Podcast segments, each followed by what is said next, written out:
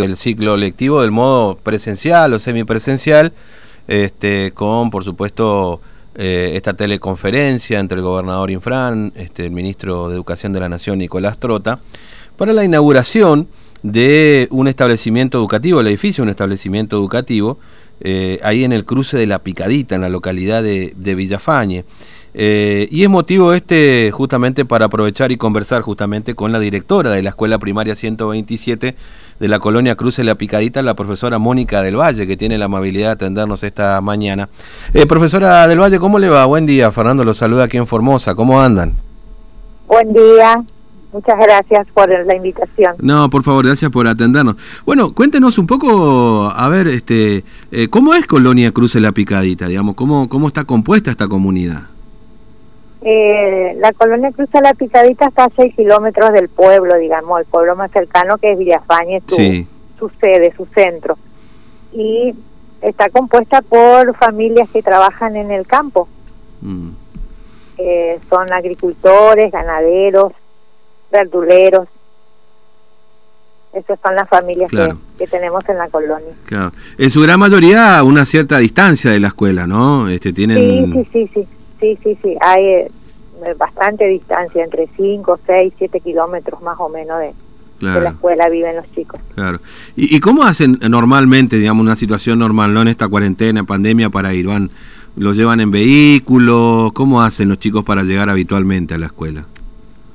No, para llegar habitualmente, antes de la que se empiece la cuarentena, los chicos tienen motos mm.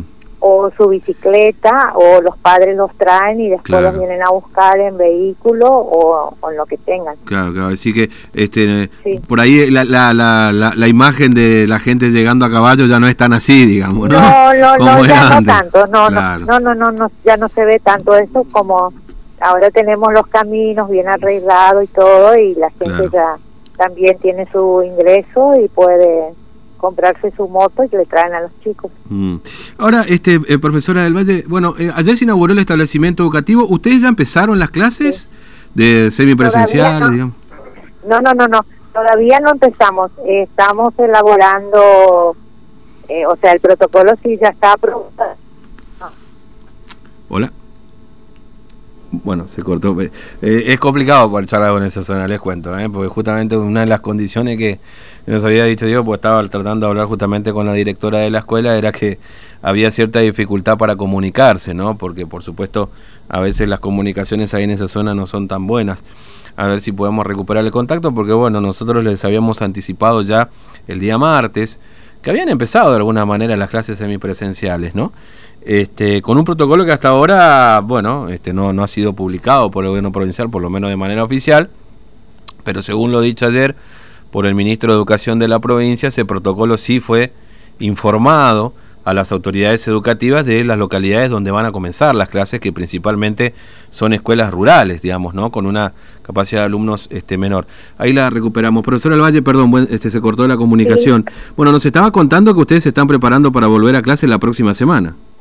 Así es, nos estamos preparando, vamos a hacer reuniones esta tarde con los padres y ya acordamos los, el protocolo que vamos a, seguir y empezamos el martes, diré, el lunes feriado. Claro, sí. ya empezaríamos el lunes. Mm. Eh, ¿Y cómo es ese protocolo particularmente para ustedes? ¿Van a tener clase todos los días? ¿Cómo, cómo es esa, ese protocolo que están eh, pensando? Sí, sí.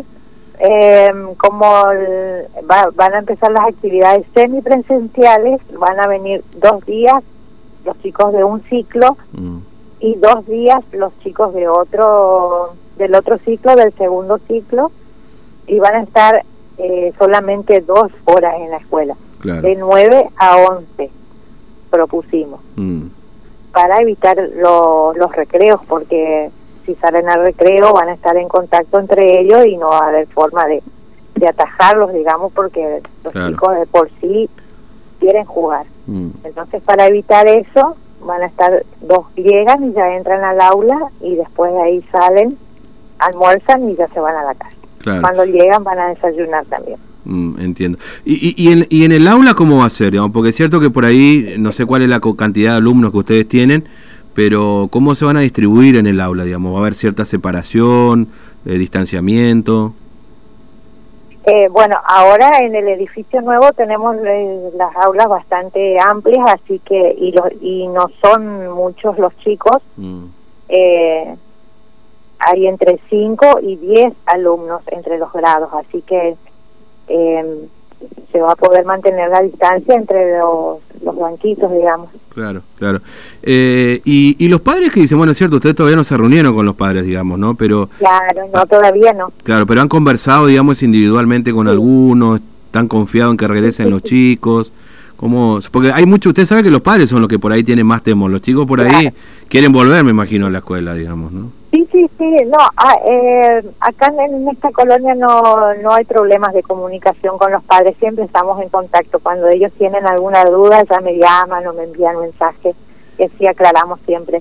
Mm. Eh, ya le había planteado el tema de que íbamos a volver a clases y me dijeron que sí, que estaban de acuerdo.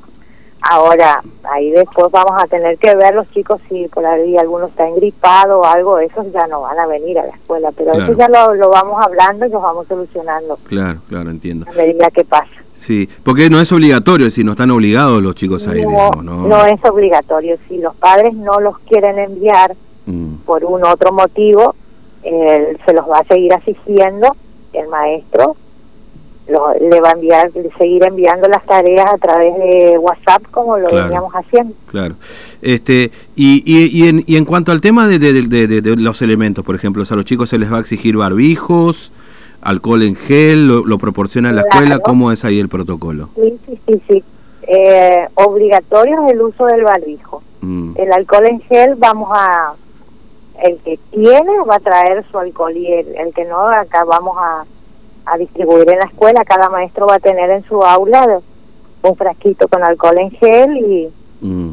y ahí el maestro ya sabe que va a ir poniéndole a cada rato, cada dos horas. Claro. Y bueno, dos horas no me van a estar, así que no va a ser mucho tampoco. No, claro que sí.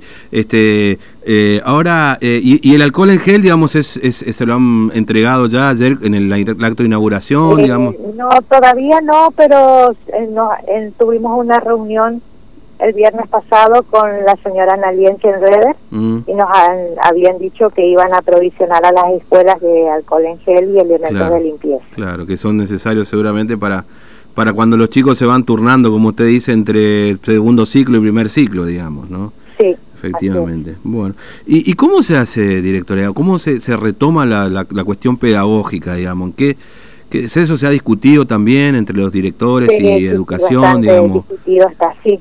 Mm, ¿Cómo se eh, retoma todo eh, eso? Es un tema que los, los maestros manejan muy bien porque desde el primer día que nos dijeron que teníamos que seguir trabajando, ellos ya empezaron a, aplicar ese sistema de, enseñanza mm. a través de WhatsApp con los padres y bueno, en algunos casos los, los chicos también tienen su teléfono, entonces ellos ya manejan, pero porque es una colonia que es bastante próspera, digamos. Todos tienen teléfono, tienen internet. Ah, mire usted. no llega la señal, pero tienen datos, así que... Claro. Claro, por ahí es más difícil quizá hablar por teléfono como estamos haciendo ahora que los datos, ¿no? Sí, sí, sí. Mm, bueno, y así se manejaron todo este tiempo.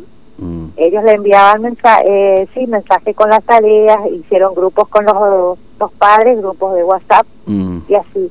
Cuando ellos por supuesto es todo flexible porque le envían la tarea y tienen que esperar mm. a que el padre se desocupe a la tarde o a la tardecita o a la noche, recién ponerse a hacer la tarea, le envían al otro día o al otro día recién mm, eh, las tareas resueltas, digamos.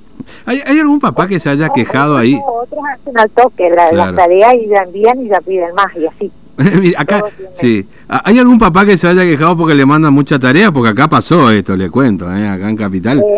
Eh, hay alguno que manda mucha tarea, yo no puedo con esto y qué sé yo, ¿no? Sí. Al principio, cuando, mm. toda, cuando todo esto era nuevo para nosotros, empezamos enviando eh, una tarea por día. Después nos dimos cuenta que a los padres no le daba el tiempo, porque hay que pensar que los padres trabajan en el campo cuando vuelven recién le ayudan a sus hijos a hacer su tarea. Algunos, porque algunos hacen solo y ya envían. Pero después nos dimos cuenta que eh, no nos iba a dar muchos resultados si le enviábamos tantas tareas, entonces fuimos flexibilizando. Mm. Ellos terminan la tarea, resuelven y ahí recién se le envía otra tarea. Sí. Y así mm. nos organizamos. Claro, mucho se ha discutido también, profesora, usted que está por ahí, acá por lo menos nosotros, el tema de eh, si se perdió el año, no se perdió el año desde el punto de vista pedagógico, qué había que hacer con este año. Eh, ¿Usted qué dice, digamos, qué, qué vio de, las, de la experiencia personal que ustedes tienen ahí?